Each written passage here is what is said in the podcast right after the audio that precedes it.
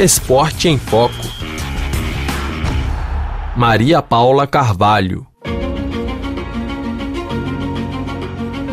A entrega das chaves simbólicas abre uma nova página da história do estádio Yves du Manoir, em Colombes, nos arredores de Paris. Ela marca o fim de dois anos de obras para modernizar um lugar que já tem o espírito olímpico, como explica Georges Sifredi, presidente da região de 1924, euh, les Jeux avaient déjà lieu euh, ici. Em 1924, os Jogos já aconteceram aqui. E receber novamente os Jogos de 2024, 100 anos depois, e ser o primeiro local olímpico a ser entregue, acho que podemos estar orgulhosos. A cidade vai aproveitar desse lugar. Já temos jovens usando os campos anexos, serão nove no total. E já pensamos no pós-jogos, pois a Federação Francesa de Hóquei sobre Grama se instalará aqui com as equipes nacionais é um prosseguimento de um estádio mítico que renasce. Para ficar à altura de um evento planetário, o estádio passou por uma reestruturação profunda, com renovação da tribuna histórica, que foi colocada dentro das normas atuais. Outra tribuna de mil lugares foi construída. Elas serão complementadas por arquibancadas temporárias. O projeto, orçado em 101 milhões de euros, tem dois terrenos principais de hóquei com grama sintética e outros três no entorno, todos iluminados. Durante os Jogos de Paris, são esperados aqui 300 mil espectadores, como explica a RFI Eduard Donnelly, diretor de operações dos Jogos Paris 2024. C'est évidemment une étape très importante et é uma etapa muito importante na preparação dos Jogos. A primeira obrigação para estarmos prontos é entregar todas as infraestruturas. Desde o início tivemos preocupação com os prazos.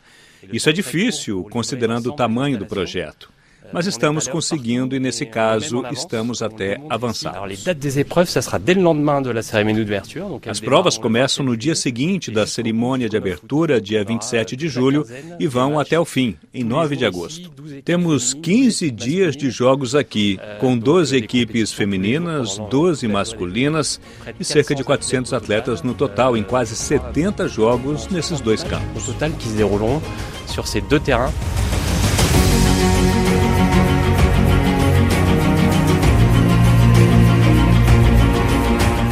Em 1938, o estádio abrigou a final da Copa do Mundo de Futebol. O Yves de Manoir também é bastante conhecido dos franceses pelos jogos de rugby. O novo complexo tem ainda quatro campos de futebol e uma pista de atletismo. A obra inclui dois prédios novos, áreas administrativas, vestiários e salas de musculação.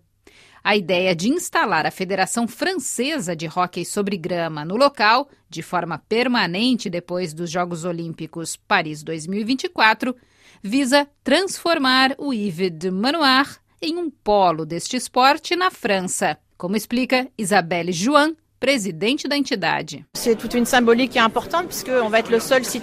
É um simbolismo importante porque seremos o único local olímpico a ter vivido a história de 1924 e de 2024. E com o hóquei sobre o gramado, que é um esporte olímpico desde 1920. Nós fazemos parte desse patrimônio e nos projetamos no futuro com uma estrutura concebida de forma ecológica e que leve em conta as problemáticas problemáticas da sociedade, que se integra à cidade de Colombe e a necessidade de trazer os jovens para o esporte. O novo Yves de Manoir responde aos desafios ecológicos. Madeira e áreas verdes são as marcas principais do projeto, pensado para integrar o estádio à cidade, segundo explica o arquiteto Jacob Selnikier.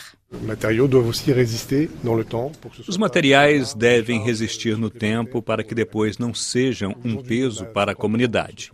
50% da construção é em madeira, o que é novo na França para obras dessa natureza com essa finalidade.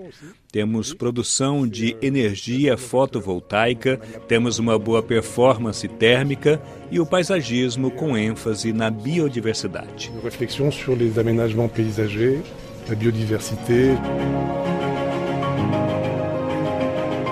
Cem anos depois, o mesmo desafio é vencido criar uma obra que dure no tempo e que sirva à população. Não há provas previstas no estádio Yves de Manoir para os Jogos Paralímpicos 2024.